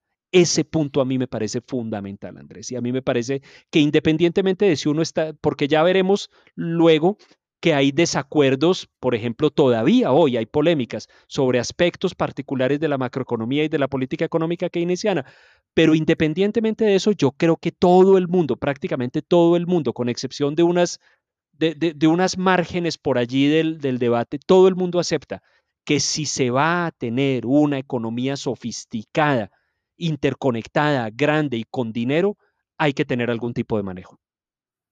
Y eh, Andrés, yo, yo, usted no me perdonaría si no terminamos esta, este episodio con, una imagen, ¿cierto? Entonces yo, yo quiero regalarle eh, dos imágenes. Una sobre la especulación de Keynes. Eh, yo no conozco Cambridge, pero sé que uno de los edificios más importantes de, Cambridge es la, es la iglesia de King's College, la chapel, la capilla de King's College. Y como ya hemos dicho, Keynes era una persona muy importante en King's College, pero también era un especulador. Y en los 20 se puso a especular con trigo, con futuros de trigo, es decir, compra a un valor menor de lo que cree que lo que cree que se va a vender después. Y en un momento, en una mala, en una mala posición que, tuvo, le tocó, pensó Keynes que le iba a tocar para, para no perder tanta plata, quedarse con el trigo un par de meses. Entonces simplemente mandó a desocupar la capilla de King's College para guardar el trigo, para volverla un granero, como, como José, el hijo de Jacob. Entonces uno se imagina este tipo, como, como dirían, un hombre para todas las temporadas, un man of, all seasons, mandando a desocupar capillas porque estaba especulando, em, montando en, en moto, eh, acostándose y coqueteando con una bailarina rusa, criticando a Woodrow Wilson y a Clemenceau y a Lloyd George, pues esta es la persona con la que nos estamos enfrentando. Finalmente, no tuvo, al final no tuvieron que hacer nada con la capilla porque sí logró vender, digamos, liquidar la posición, como dice usted. Pero, pero, este, pero este profeta, como, como lo hemos dicho, pues no era perfecto, no era un, profeta perfecto. Y en 1929, como, como dijimos, nadie estaba previendo la crisis eh, económica de la Gran Depresión. Entonces, ya se pensaba que el mundo se estaba empezando a recuperar en 1929. La economía no estaba muy bien en Inglaterra ni en el mundo, pero no estaba tan mal como después de la guerra. Y Keynes está en Cambridge, es un don de Cambridge, está escribiendo sus libros, escribiendo sus artículos, está publicando a sus amigos en, en The Nation, está comprando cuadros, está casado y muy felizmente casado. Todo está bien. Y, y todo parece estar bien en el mundo y de nuevo cae el telón de la realidad, cae la dureza de la economía y se acaba, y digamos, ahí sí uno diría el final del laissez-faire, la prueba es la crisis económica. Pero, y lo que vendrá después, porque esto se prolonga mucho tiempo, claro. Así es. Y entonces yo quiero, Andrés, eh, que nos despidamos nosotros con una bienvenida. Y es la bienvenida nuestra a nuestra invitada del próximo episodio, que es Jimena Hurtado. Eh, y también con la bienvenida que en 1929 Keynes le hizo a su amigo Ludwig Wittgenstein. Em, le escribió a su esposa. Wittgenstein ya era, yo diría que en 1929, fácilmente reconocido como uno de los filósofos más importantes del mundo por el Tractatus, aunque era una, pues, un enfermo mental, pero va a Cambridge por fin a vivir. Y Keynes sencillamente le escribe a su madre cuando Wittgenstein llega a la estación de tren de Cambridge. Dios ha llegado a Cambridge, lo recogí, en el tren de las 5 y 15. Todo esto tres meses antes de la gran crisis económica en que las ideas de Keynes vuelven a ser súper relevantes. Tremenda, tremenda imagen, tremenda imagen. Usted siempre trae una imagen muy buena para, para despedir este, este podcast. Muchas gracias, Andrés, por ese, por ese esfuerzo. No, Andrés, gracias a usted. Yo aprendí mucho hoy. Yo creo que, que fue un podcast duro, a los que llegaron hasta acá y las que llegaron hasta acá, muchas gracias. Pero pues escogimos un personaje que hablaba de temas difíciles y hemos hecho lo mejor que hemos podido pues, para explicar esos temas, ¿no? Sí, sí, hemos hecho nuestro esfuerzo para tratar de, de comunicar algunos de esos temas, de contar el contexto, de contar de qué se trata. Espero que hayamos podido hacer una contribución, Andrés, yo creo que sí. Fíjese que la respuesta a nuestro primer episodio fue supremamente eh, favorable, mucho más de lo que yo creo que ambos teníamos proyectado. Em, y bueno, ahí repitamos el correo, Andrés, para que nos manden preguntas. Si algo no quedó claro o si quieren saber algo sobre este tema, porque nos queda ya un episodio sobre Keynes nomás y termina este ciclo, pero si hay algo en particular que quieran saber, si hay algo que no quedó claro, si hay algo sobre lo cual quisieran una ampliación o una aclaración, nos pueden escribir a terrenalpodcast.gmail.com y también nos pueden escribir en Spotify, en Apple Podcast, hay opción de, comentarios y pues sin duda el, escenario donde más compartimos este podcast es en su cuenta de, Twitter, Andrés, que, ¿cómo es? Es arroba Andrés Mejía v, eh, v. v. de Vergniaud. Eh, sí. Eh, bueno, pues Andrés, muchas, gracias. Eh, disfruté mucho esta conversación. Espero que todas las personas que nos hayan acompañado la hayan disfrutado igual. Así es. Bueno, chao. Nos veremos pronto.